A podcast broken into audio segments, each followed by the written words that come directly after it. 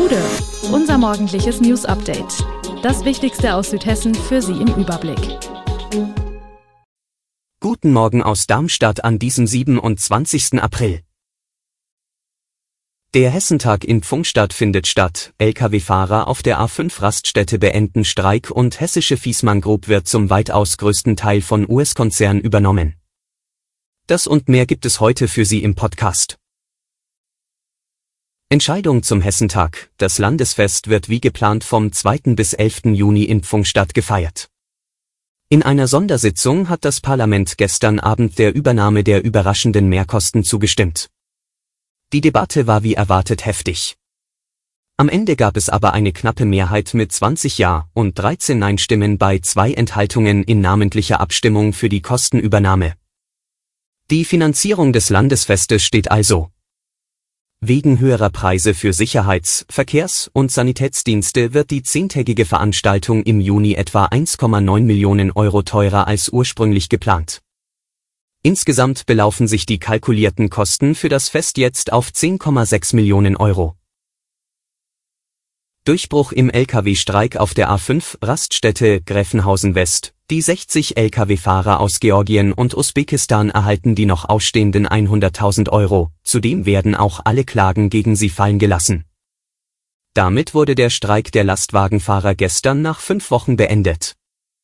Die Trucker, die bereits allesamt gekündigt haben, werden den Rastplatz verlassen und größtenteils in ihre Heimatländer zurückkehren. Sie waren am 18. März in den Streik getreten, weil sie in Höhe von fast 300.000 Euro ausstehende Löhne und bessere Arbeitsbedingungen fordern. Zuletzt war Bewegung in die Gespräche gekommen. Speditionschef Mazur hatte 200.000 Euro gezahlt, 100.000 Euro standen aus Sicht der Fahrer aber noch aus. Die Trucker forderten unter anderem auch Abrechnungen und bemängelten zudem, dass sie teils monatelang nicht nach Hause dürften und Reparaturen selbst bezahlen mussten. Der Streik hatte am Karfreitag bundesweit für Schlagzeilen gesorgt, als der polnische Speditionschef mit Hilfe einer Security-Firma versucht hatte, die Kontrolle über die Fahrzeuge zu erlangen. Das Hexagon der Technischen Universität Darmstadt ist saniert. Sein Berufsalltag habe in den vergangenen fünf Jahren sechs Ecken gehabt, sagt Architekt Richard Korutek bei der Wiedereröffnung des Hörsaalgebäudes. Was ein starkes Team von TU-Bauabteilung, Architekten und Handwerkern mit dem sechseckigen Gebäude fertiggestellt hat, sei beachtenswert, so Korutek. Die Sechsecken haben dem Hexagon mitten in der Darmstädter City seinen Namen gegeben. An dem markanten Gebäude fahren täglich zigtausend Radler und Autofahrer vorbei. An der Kurve von der Landgraf-Georg-Straße zum Sittering gelegen, ist das 1962 fertiggestellte Bauwerk ein Blickfang. Das architektonische Zeugnis der Nachkriegsmoderne aus der Zeit des Wiederaufbaus in Darmstadt wurde denkmalgerecht saniert und behutsam erweitert. In drei Hörsälen stehen nun rund 870 Plätze und modernste Medientechnik für den Vorlesungsbetrieb zur Verfügung. Die Kosten 18 Millionen Euro. Steter Verkehrsfluss macht nicht nur die Verkehrsteilnehmer, sondern auch die Umwelt glücklich. Auf diesen Nenner lässt sich das Projekt Danalytics bringen, das am Mittwoch in Darmstadt vorgestellt wurde. Bundesweit in dieser Form einmalig, wie der zuständige Abteilungsleiter im Bundeverkehrsministerium bestätigte. Denn Darmstadt hat bereits ein stadteigenes Netz aus 70 Kilometer Lichtwellenleitern zur Verfügung. Diese ermöglicht mit entsprechenden Sensoren und Kameras, Verkehrsdaten in Echtzeit zu erfassen.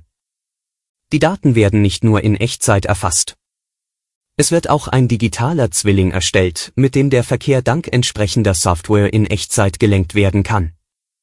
Über drei Jahre hat die Entwicklung gedauert und 7,2 Millionen Euro gekostet. Ein aktives, umweltsensibles Verkehrsmanagement ist das Ziel. So soll die Luft in Darmstadt verbessert werden. Diese Verkehrslenkung ist Teil des Green City Planes der Stadt. Die Nachricht dürfte Naschkatzen freuen, pünktlich zu Beginn der Frühlingszeit wächst im Ried das Angebot für Speiseeis. Seit kurzem gibt es im Südkreis Groß-Gerau gleich zwei neue Anlaufstellen, einen Eisautomaten am Gernsemer Fährhaus sowie eine neue Eisdiele in Wolfskehlen. Von der Resonanz ist Inhaber Nabil El Dagmar vollkommen überwältigt.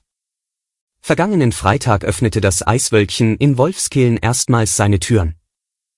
Im ehemaligen Ladengeschäft von Naturo Bodenbeläge fand er passende Räumlichkeiten. Das Eiscafé hat montags bis donnerstags von 13 bis 20 Uhr sowie freitags bis sonntags von 11 bis 21 Uhr geöffnet. Die neue Anlaufstelle für Speiseeis in Gernsheim kommt hingegen komplett ohne Öffnungszeiten aus. Am Fährhaus hat Betreiber Hans Andres kürzlich einen Eisautomaten aufgestellt. Gewissermaßen als Reaktion auf den Personalmangel. Die hessische Fiesmann Group wird zum weitaus größten Teil vom US-Konzern Carrier Global übernommen. Die betroffene Klimasparte samt der lukrativen Wärmepumpen macht rund drei Viertel des Firmenumsatzes von etwa 4 Milliarden Euro und des Personalbestandes von 14.500 Beschäftigten aus. Für die Belegschaft des Allendorfer Unternehmens kommt die Nachricht überraschend.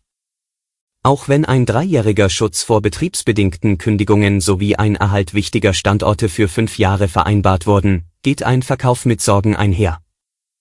Bereits 2004 hatte der US-Konzern den Bereich Kältetechnik des Linde-Konzerns übernommen und den Wiesbadener Standort weitestgehend ins Ausland verlagert.